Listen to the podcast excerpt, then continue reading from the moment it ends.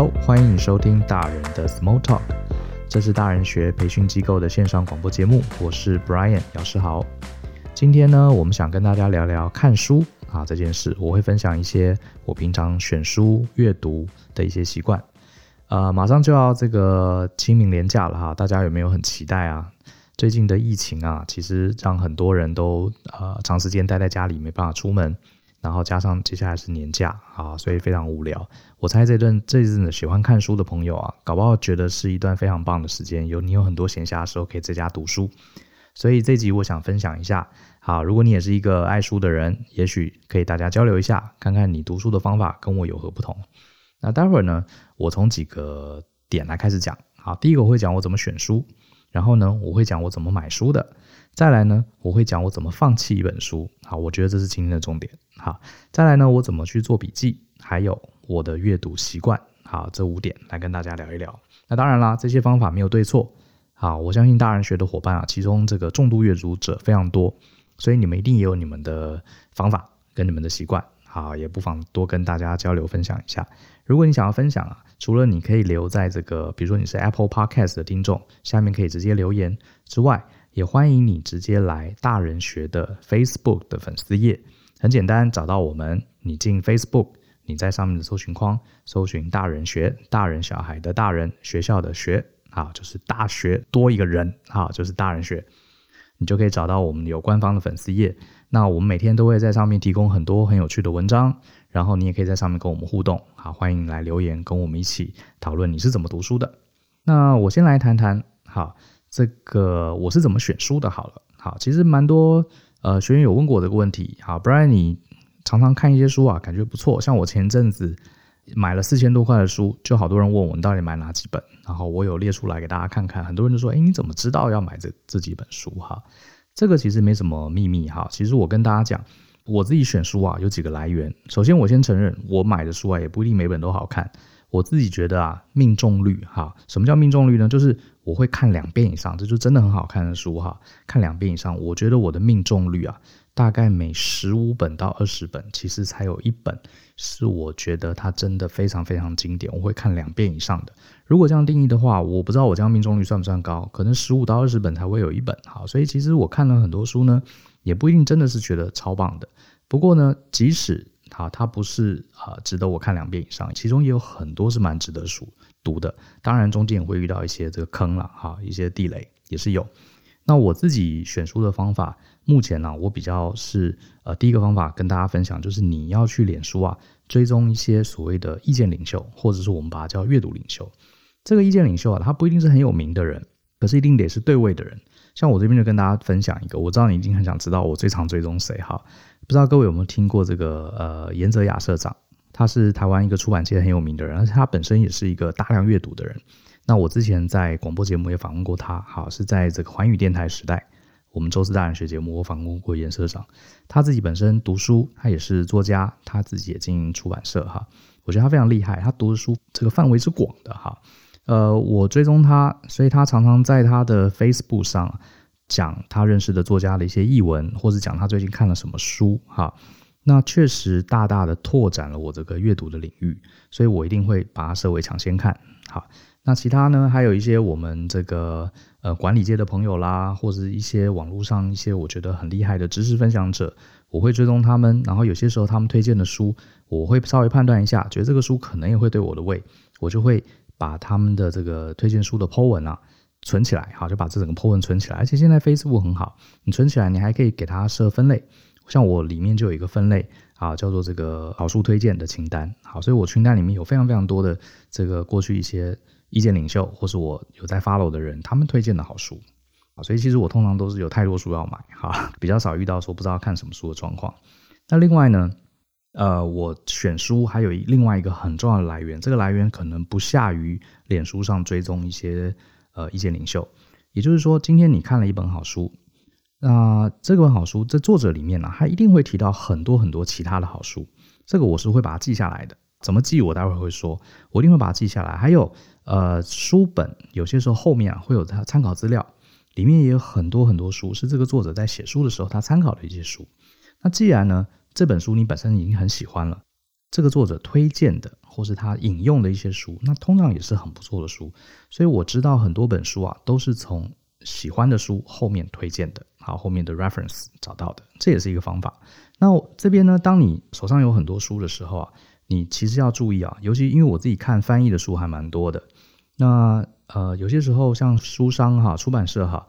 呃，也常常会在网络上推荐一些书啊，说这书多好看啊，亚马逊五颗星啊什么之类的。请你特别注意啊，你一定要去找它的英文书名。好，你找到它原来的英文书名，然后你把这个英文书名啊输到美国的亚马逊网站去看一下这本书的评价是不是真的那么好。其实我常遇到有些书是这样子，他说啊，亚马逊四点五颗星推荐，结果你你真的去亚马逊网站一看，诶，没错，它确实是四点五颗星，可是只有两个人写 review。你知道美国是一个全世界应该是最大的一个阅读市场，可是，一本书啊，在上面只有两个人推荐，表示它应该不是什么，不敢不敢说它一定是很烂书，可是它通常没有他讲的那么有名。好，所以这个可能我们顺位就往往后延。那我自己是觉得，呃，选书我觉得还蛮值得花一些时间的，倒不是说买了书浪费钱哈，还不是钱的这个问题，因为时间才是最重要的。你买了一堆书，你每一本总要花点时间去看嘛。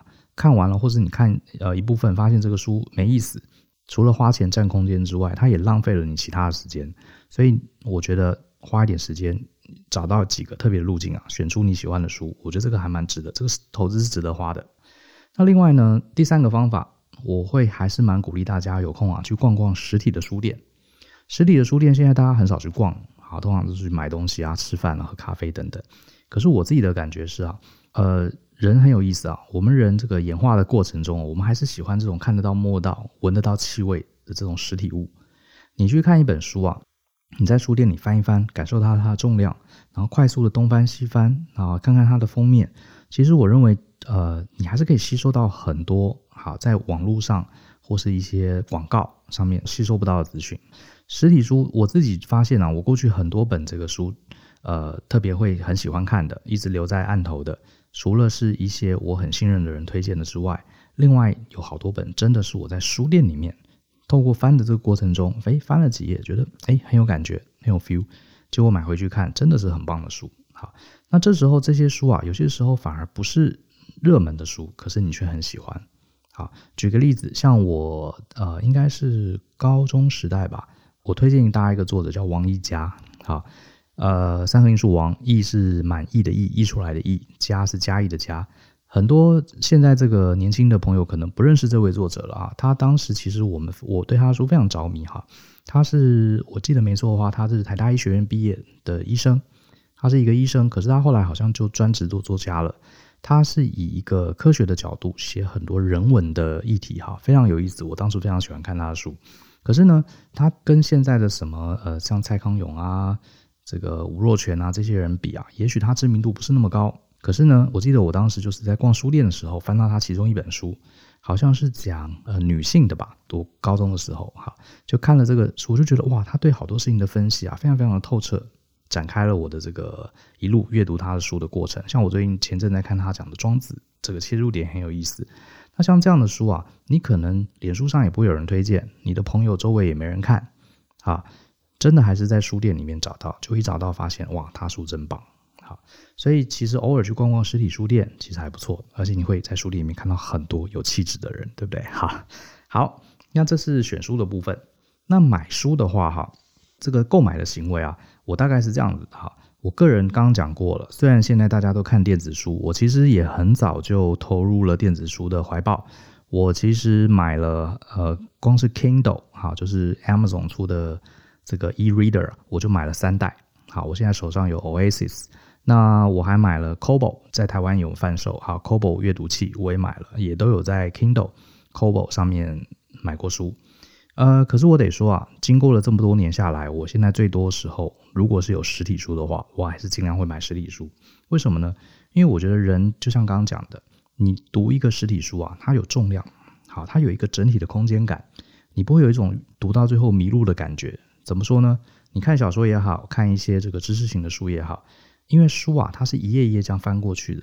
你在读的过程中，它慢慢的，你的大脑会去吸收，觉得诶，这个内容大概在哪一哪一页啊，多厚的地方出现在左边左边幅还右边幅出现在上面还下面，它其实会给你一种空间的记忆感，不是纯粹看这个文字而已。好，当你有这个空间记忆感，这本书里面的内容比较容易记得，比较容易在你大脑里面形形成一个立体的图像。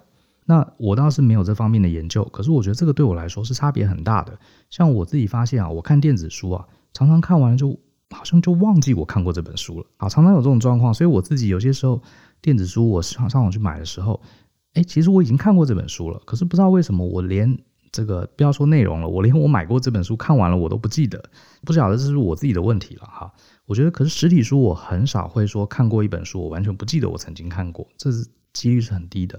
我想跟它握在你手中的感觉，它的封面、它的颜色、它的厚度，甚至它的气味，好，它的呃这个纸张的质感，都这些种种的讯息啊，是电子书没有办法传达给你的。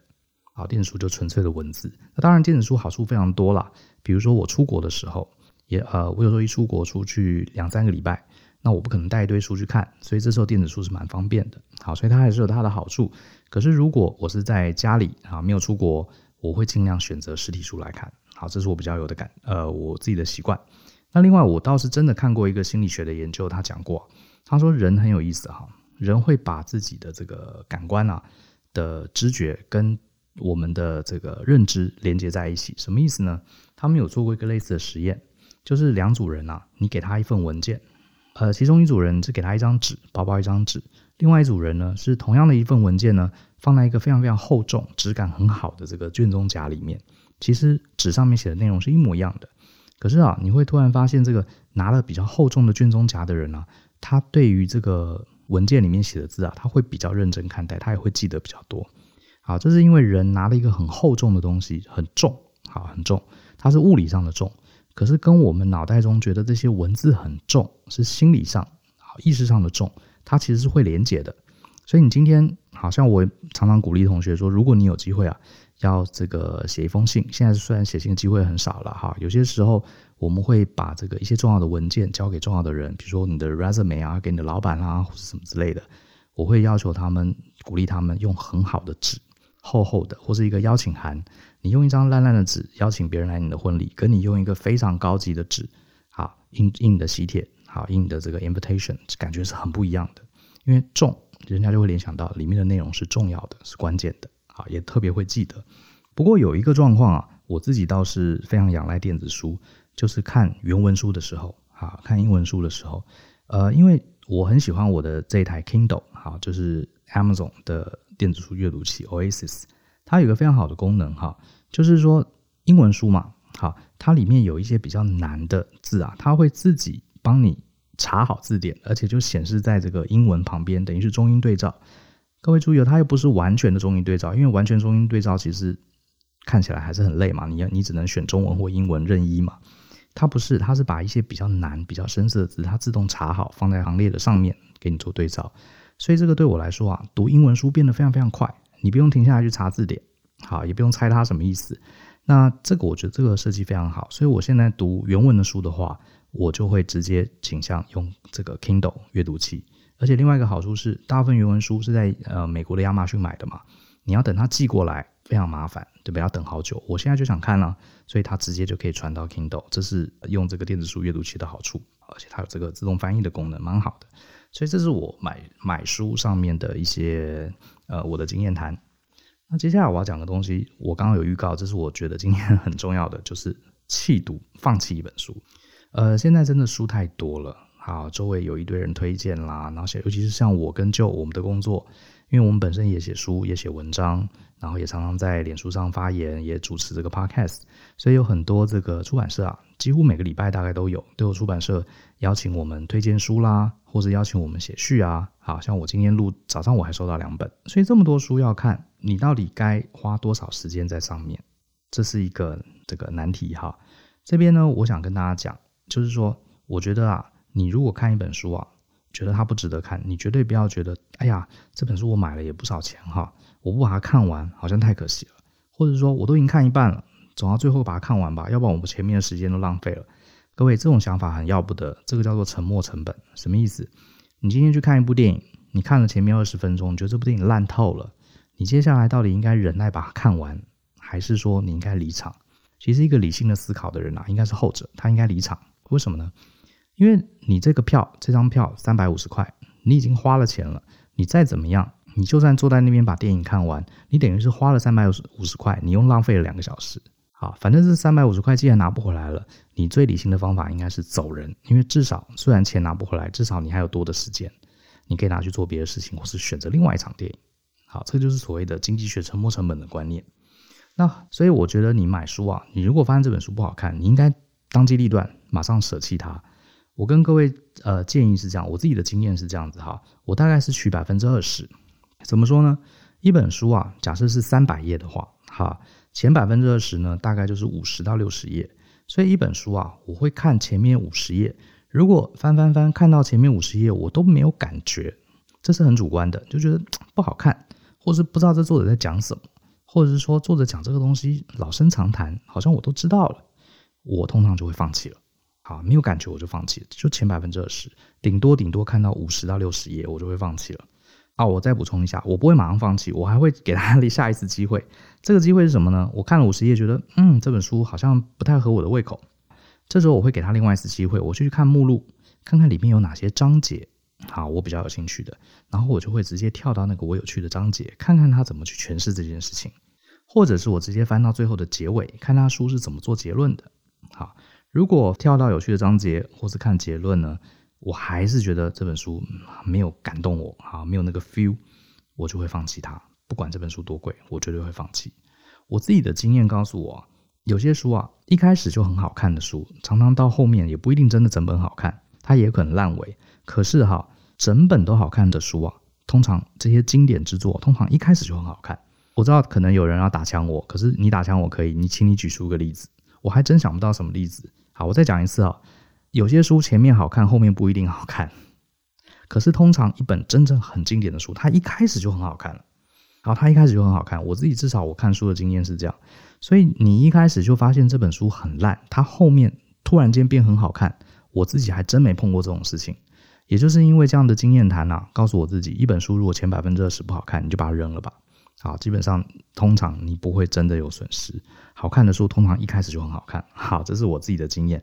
那这个要打枪我的，欢迎你提出你的例子，好，说不定我会因为你的建议啊改观。这是弃读，好，所以不要觉得可惜哈，硬要一本你没感觉的书硬要把它看完。那我这边也提一下，呃，我放弃的书一定是不好的书吗？哦，我可不敢这样讲，因为我觉得书啊就像是跟呃远方的一个作者深交，你跟他人跟人之间交往，不是说哦他不能当我朋友，他就很差，不是这样子的。有些时候就是一个怎么讲缘分问题。好，合不合得来的问题，很多书也很经典，很多人告诉我这本书超赞、超经典，可是我真的前面五十页看的就是很痛苦啊，完全不知道他在讲什么。这种书也是有，可是它已经是公认非常好的书，所以我只能说我跟这本书无缘。那跟你有缘的书一定还在别的地方，还在某个书架上。那我建议大家应该赶快放弃，去找到那个你心中跟你有缘分的、有共振的书，好，还比较划算。那再来，我来谈这个笔记。呃，我知道很多听众朋友，你可能都会做笔记，然后呢，或者是很多这个网络上的一些意见领袖，他们都鼓励要做读书笔记。好，像我自己这个常常在听大陆这个得到的音频课程，我很喜欢的作者万维钢。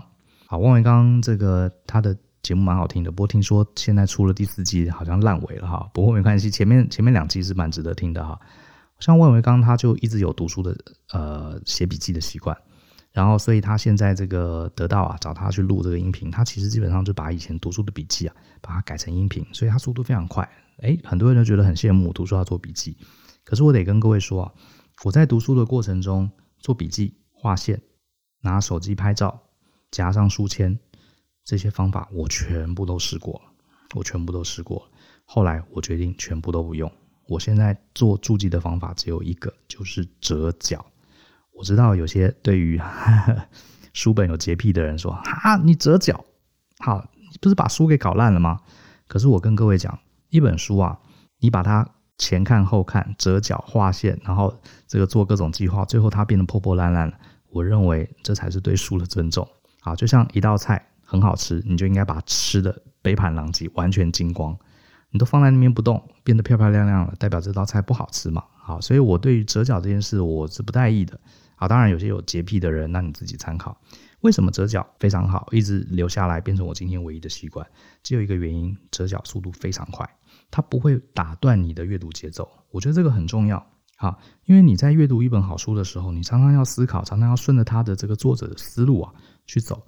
结果这时候呢，你发现这段很棒，你还要去找笔，好，拿笔，拿荧光笔，你还要把笔的盖子打开，然后呢，还要这样慢慢画。好，像我画线，我不喜欢画到歪七扭八的，我还要认真去画。或者是有些人呢，电脑打开了，他开始抄做笔记，开始写他的想法；或者是呢，有人拿笔还要在旁边写注记，还要找位置，好，还要连个箭头讲这句话啊，联想到什么？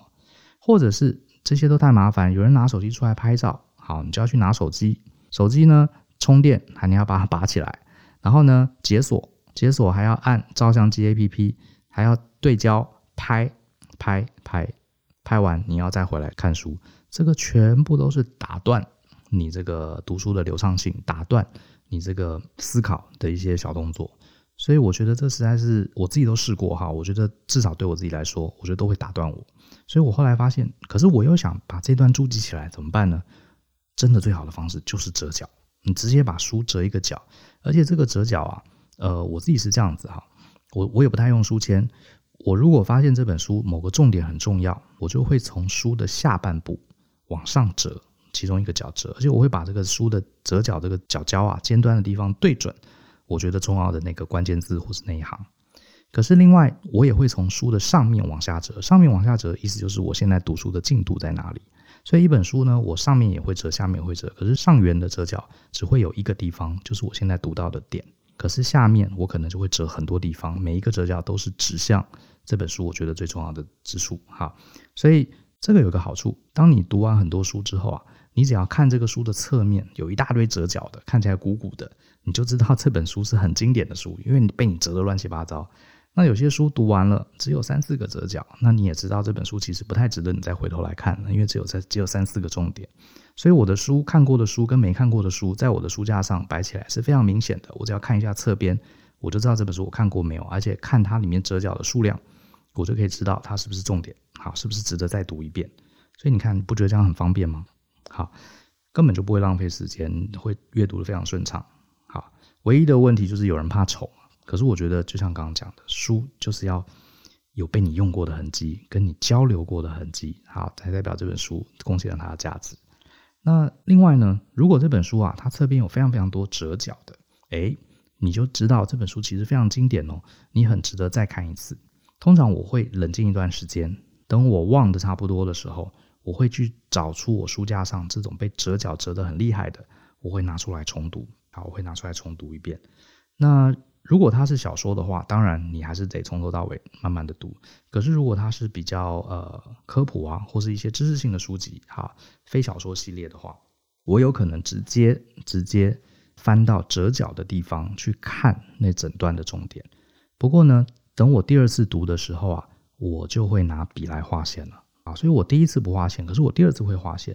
为什么呢？因为你折角的地方啊，有可能并不是很精准，它可能只是折到一瞄准一句话，或者瞄准整个段落。这时候我再回去看我折角的地方，我把那整面好整页我会读过一遍，然后呢去回想一下，到底我折这个角到底意义在哪里，然后我就会把这个最重要的地方啊，用这个荧光笔夹住，会把它画起来。然后呢，这时候呢，因为是第二次读，我不用读整本，我只读折角，所以我画线之外呢，我还会加上这个彩色的标签，好，贴在边边，把它标注起来是哪一段落，好，这个很值得重看。所以这本书等我读第二次的时候，折角就没有了，因为我会把它摊平。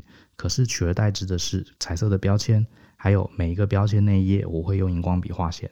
所以这本书被我整理过第二次之后啊。它就变得非常非常清楚，好，全部是重点。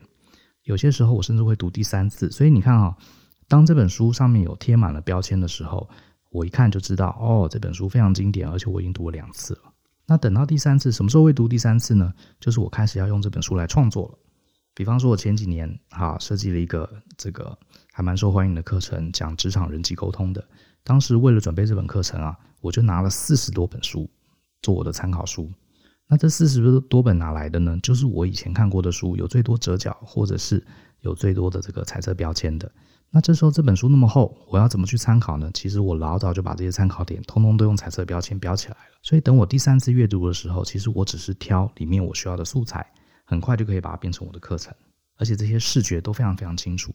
那你说这些东西放在这个电子书，其实就很抽象，因为它就是一个电脑档案而已，你不太容易看到这些、感受到这些东西。啊，所以这也是为什么我喜欢实体书的原因。你可以去折它，你可以去画线，你可以去标注它，而且可以看出它的重要性。好，那这是笔记的部分。那当然我，这是我个人的方法，我也不得不否认哈，认真做笔记的人，做书本笔记的人，他其实还是有很大的帮助的。因为如果他是作家，他未来要创作，甚至他可以直接把这些笔记转发给别人。好，这个当然也是有好处，只是对我来说，呃，我比较怕做笔记会打断我的读书阅读的节奏而已。那最后呢，我来聊聊我其他的一些阅读的习惯哈。嗯，怎么说呢？我自己的脸书社群里面啊。我发现有蛮多伙伴常常有这种所谓的阅读焦虑症，就是他们买了很多书啊，读不完，他们非常非常焦虑哈。呃，我觉得其实我觉得大可不必，像我自己也很爱买书，我通常每一个月大概都会跟博客来下单一次吧，然后有时候一两千，有些时候五六千都有。呃，其实很多书我也都没看完，可是我的感觉是这样子哈，你看到这本好书啊，你一定要赶快把它买回来哈。当然要考量你的经济能力了哈，不过我觉得买书，台湾书真的太便宜了，我觉得哈，你一定要赶快把它买回来。为什么呢？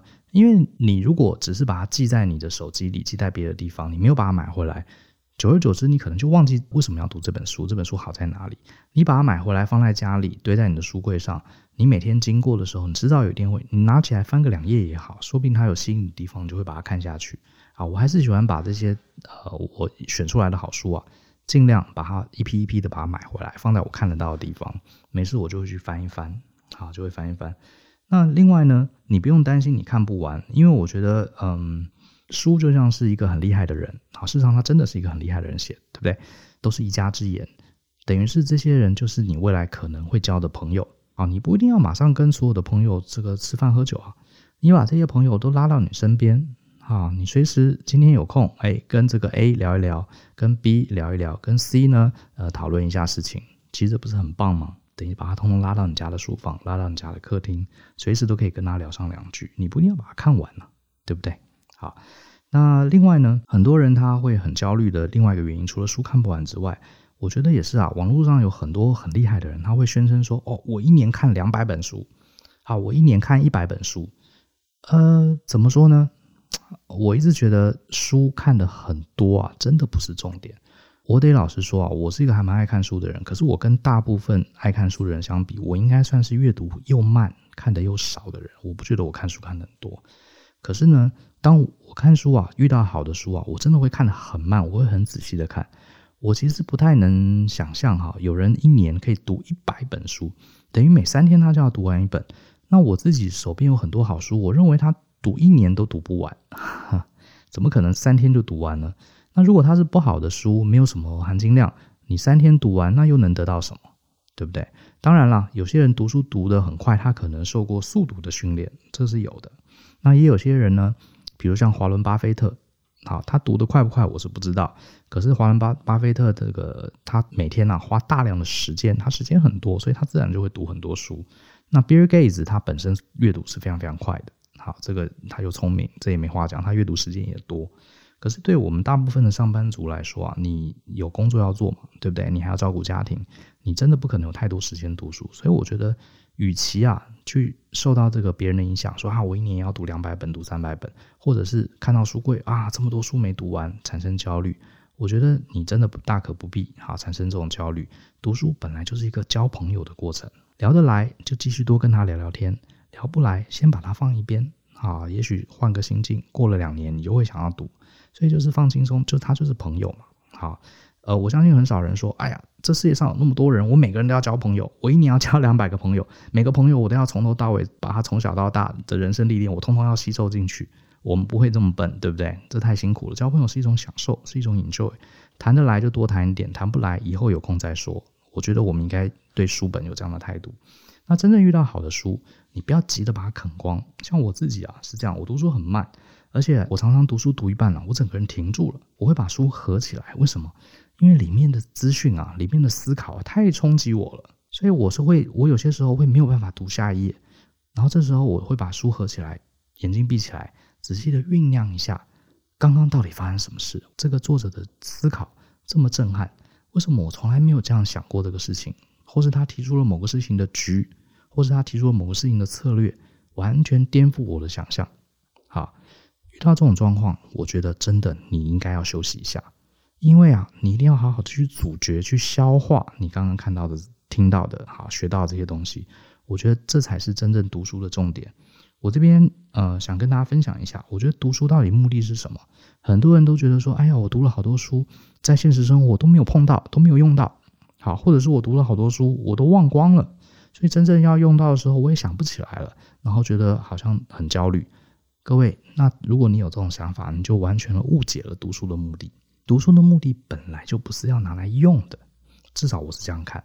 真正要拿来用的是操作手册，好，是 SOP，好，是说明书这类的东西嘛，对不对？是电脑书嘛，对不对？技能书，这个才是这个现学现用的。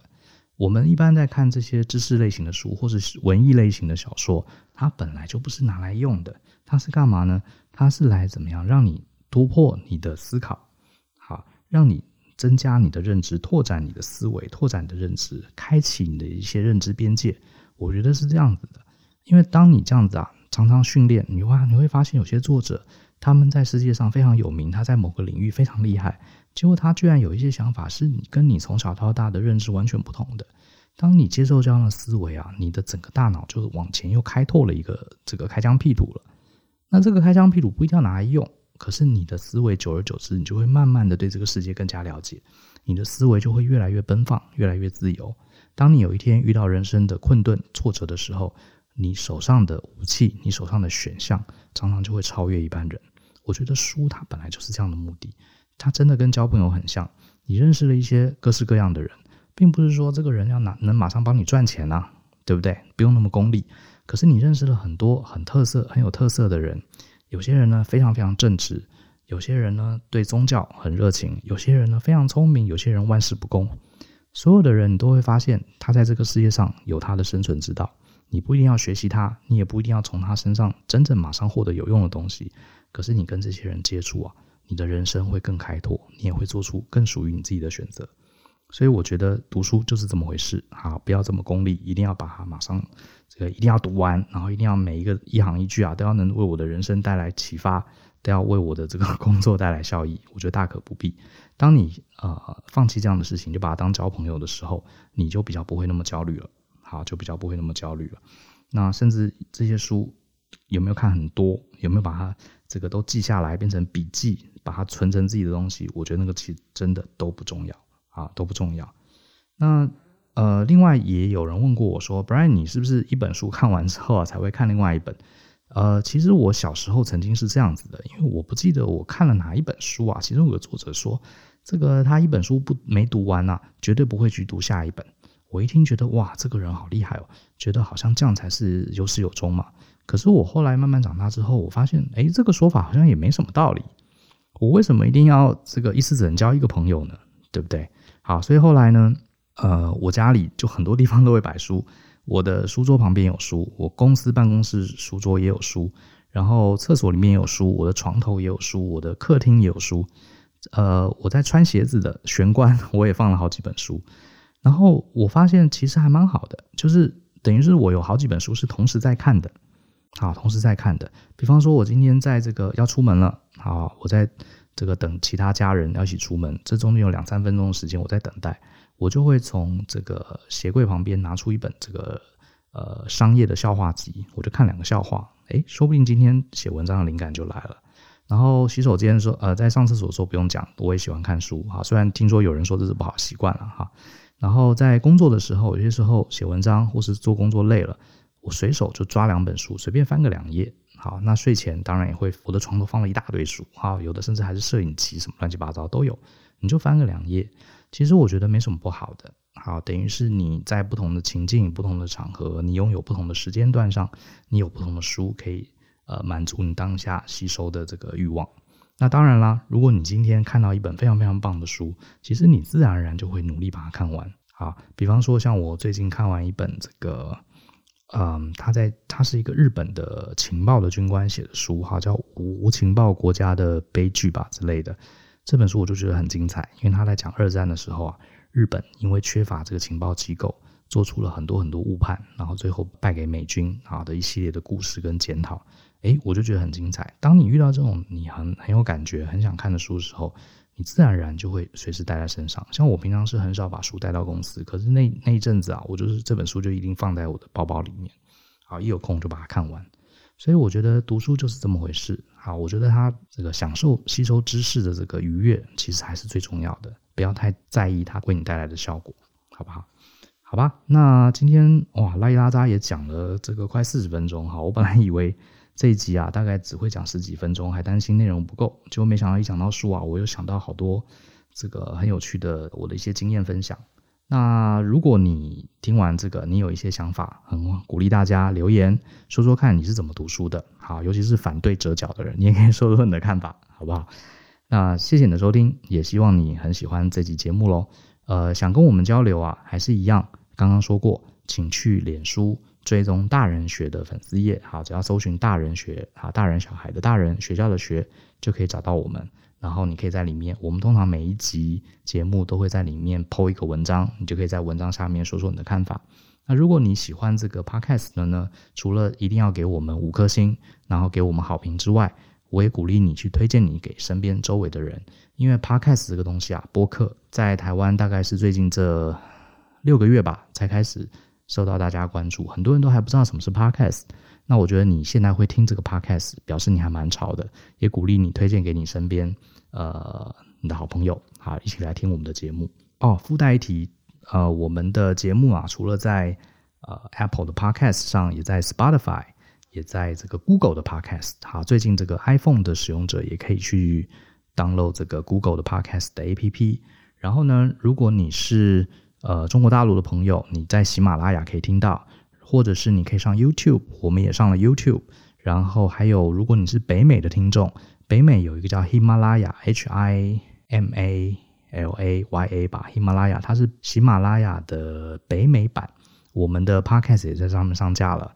而且北美的 Podcast 很有意思，它还有一个打赏的功能。也就是你觉得我们的节目好听，你也不妨可以给我们打赏。好，钱多钱少其实不是重点，重点是让我们看到你对这个节目的喜好，也是给我们创作者一些鼓励。好喽，那我们今天节目到这边喽。那希望大家继续跟我们一起相信、思考、勇于改变。哦，再加一句热爱阅读。那我们就下次见，拜拜。